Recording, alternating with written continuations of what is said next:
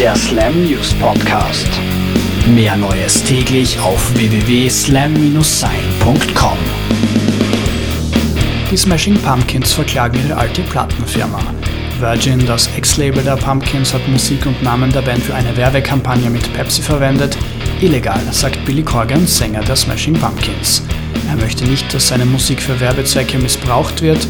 Der Sänger hat die Schnauze von Labels jetzt ein für alle Mal voll und will keine CDs mehr produzieren. So wird also auch die Musik der Smashing Pumpkins wohl demnächst einen anderen Vertriebsweg finden.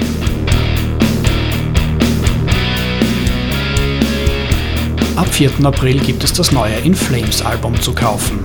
Schon jetzt haben die Schweden alle Songs der neuen Platte auf ihrer MySpace-Seite online gestellt. Jeder, der also vorhat, sich das Album zuzulegen, kann die Songs schon vorab testen. A Sense of Purpose nennt sich das gute Stück übrigens und In Flames werden es nach ihrer laufenden US-Tour im Sommer auch live bei uns präsentieren.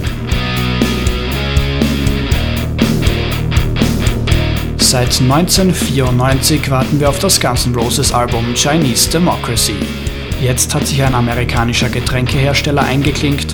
Dr. Pepper, so der Name des Unternehmens, will jedem US-Bürger eine Dose Cola schenken, sollte Axl Rose das Album noch dieses Jahr veröffentlichen jedem außer den beiden Ex-Guns N' Roses Gitarristen Slash und Buckethead.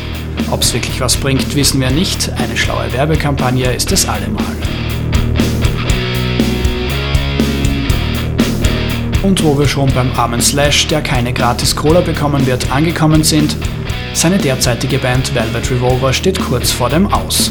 Anscheinend. Bei einem Konzert im britischen Glasgow verkündete Sänger Scott Weiland, dass Velvet Revolver demnächst das Touren bleiben lassen würden. Daraufhin war Drummer Matt Sorum angepisst und die beiden bekriegen sich derzeit öffentlich mit Postings und Statements im Internet.